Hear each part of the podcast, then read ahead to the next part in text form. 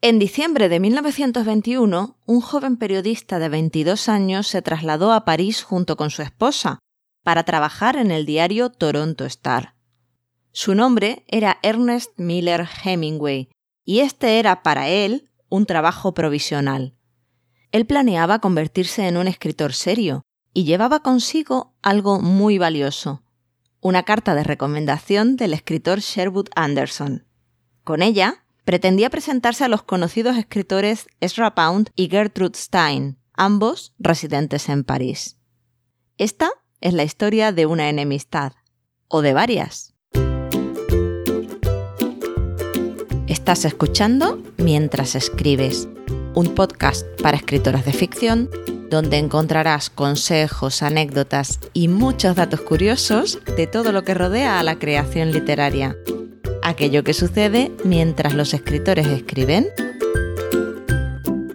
Soy Mer Flores, doctora en filología, y quiero acompañarte en tu viaje para descubrir y disfrutar tu voz narrativa.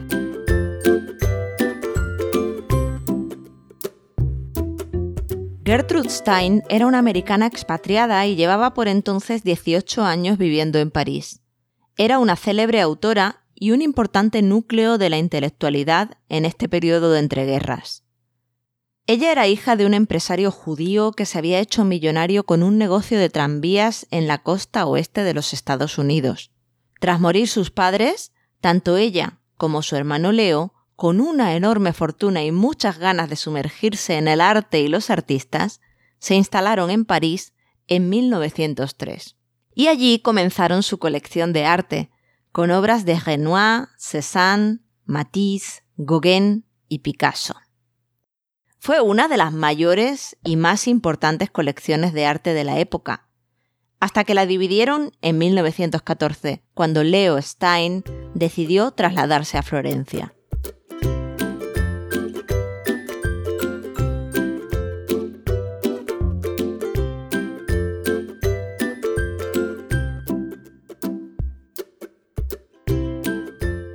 Tras la Primera Guerra Mundial, Gertrude Stein dejó de pasar tanto tiempo en compañía de pintores vanguardistas y pasó a acompañarse más de escritores.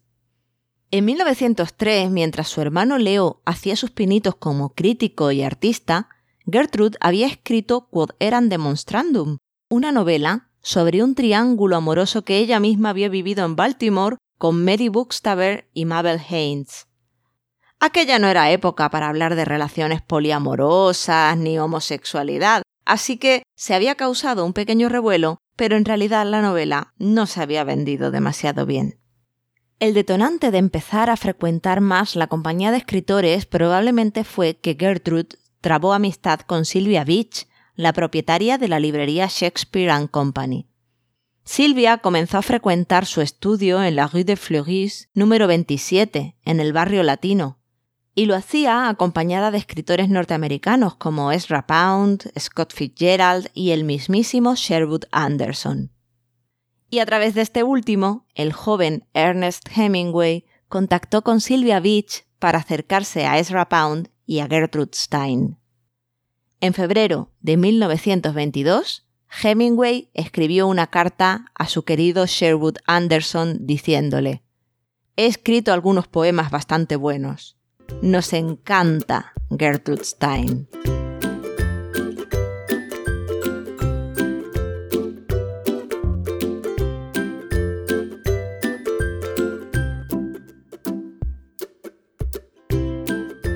Ernest y su primera esposa Hadley conocieron entonces, en el mes de febrero de 1922, a Gertrude Stein y a su compañera Alice Babette Douglas.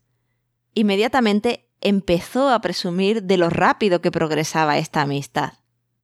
Gertrude leyó sus primeros trabajos y se convirtió en su mentora.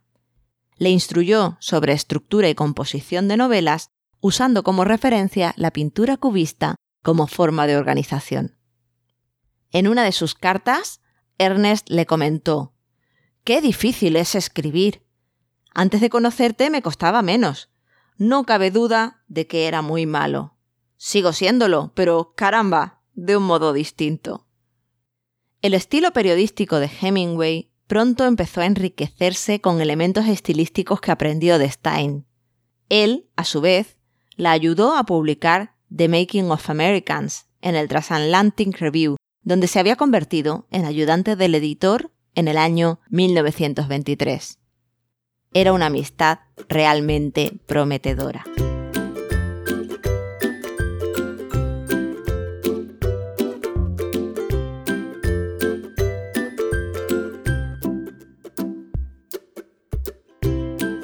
Tengo que añadir la curiosidad de que Gertrude Stein no solo ejerció de anfitriona, mecenas y mentora de estos escritores, también fue quien les puso el nombre de generación perdida.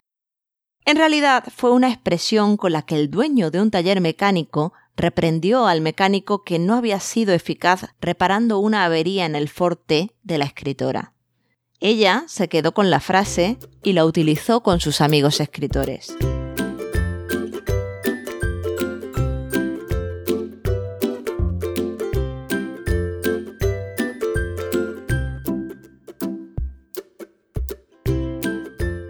Y empezamos a fraguar rupturas. Solo cuatro años después de llegar a París emocionado con una carta de Sherwood Anderson bajo el brazo, Ernest Hemingway lo parodió con una acidez implacable en Los torrentes de la primavera. El año anterior, en 1925, Sherwood Anderson había publicado La risa negra, su novela de mayor éxito comercial y su peor fracaso artístico. Hemingway le reprochaba en su crítica el estilo pretencioso del texto. Por este motivo, Hemingway y su hasta entonces admirado Anderson enfriaron su amistad. Sé que imaginarás que Anderson se tomó mal la crítica, pero en realidad quien consumó la ruptura fue el más joven. Sherwood aseguraba a todo el mundo que no guardaba rencor a Ernest, pero en un par de ocasiones se cruzaron después de esto y Hemingway apenas le soltó un saludo orgulloso y mantuvo las distancias.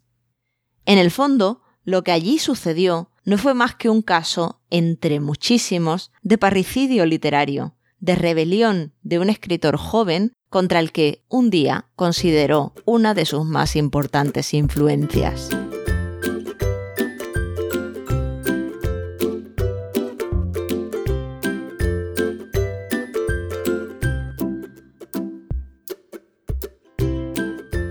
La pelea con Gertrude Stein, otra de sus mentoras, comenzó después de que la escritora publicara su libro La autobiografía de Alice B. Douglas en 1933. El libro causó un enorme revuelo. Efectivamente, era una autobiografía, pero de la propia Gertrude Stein, usando como narradora a su amante Alice. El libro se convirtió muy pronto en uno de los más solicitados y vendidos, y sigue siendo muy mencionado dentro de la historia del arte, y por supuesto para conocer la vida de la escritora. En ese texto, Gertrude describía a Hemingway como físicamente frágil y propenso a los accidentes, aparte de manifestar que ella fue quien le enseñó a escribir. Profundizó en concreto en un accidente de coche que tuvo su antiguo pupilo en 1930, tras dejar a John Dos Pasos en la estación de tren de Billings, en Montana. En ese accidente Hemingway se había roto el brazo, requirió cirugía en su mano de escribir y la recuperación duró meses y fue muy dolorosa. Es de suponer que Hemingway se sintió ridiculizado y traicionado. En 1933, en una carta a Ezra Pound, le dijo, Si quieres divertirte con alguna mierda, lee a Gertrude Stein en el August Atlantic Monthly. También afirmaría más tarde, será un gran día cuando escriba mis propias memorias sangrientas, porque papá no está celoso de nadie, todavía, pero tengo una condenada gran memoria y nada que demostrar. Efectivamente, en su libro París era una fiesta, terminado en 1960 y publicado de manera póstuma, Hemingway dedicaba varios capítulos a cuestionar y criticar a su antigua mentora y a su amante.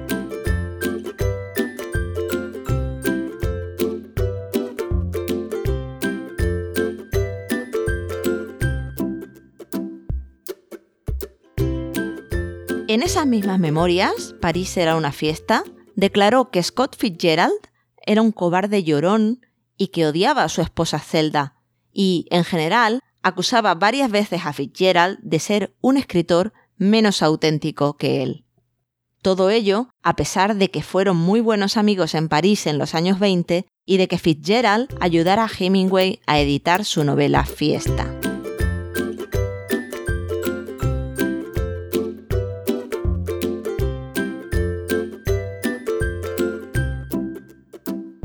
La moraleja de este episodio de podcast iba a ser que si eres amiga de un escritor, puedes acabar saliendo en alguna de sus obras, así que trabaja bien esa amistad para no salir mal parada.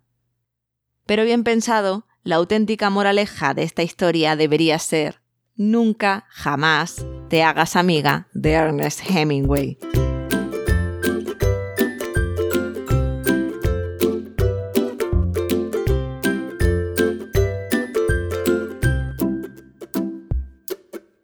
En el próximo episodio hablaré de la curiosidad y la escritura. Pero antes, cuéntame, ¿qué te ha parecido este episodio?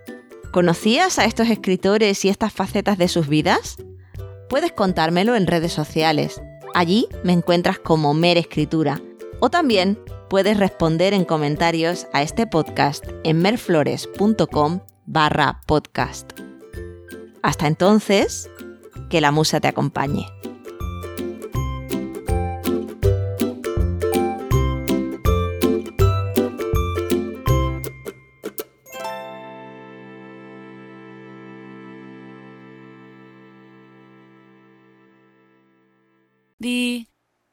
Haven't really woken up oh, until I've had my McDonald's breakfast deal. And I know this is true because before breakfast, I put my phone in the refrigerator and couldn't find the keys that were already in my hand. Nothing gets the morning going like the first sip of an iced coffee. Get any size and any flavor for 99 cents until 11 a.m. Price and participation may vary. Ba-da-ba-ba-ba. McDonald's. I'm loving it.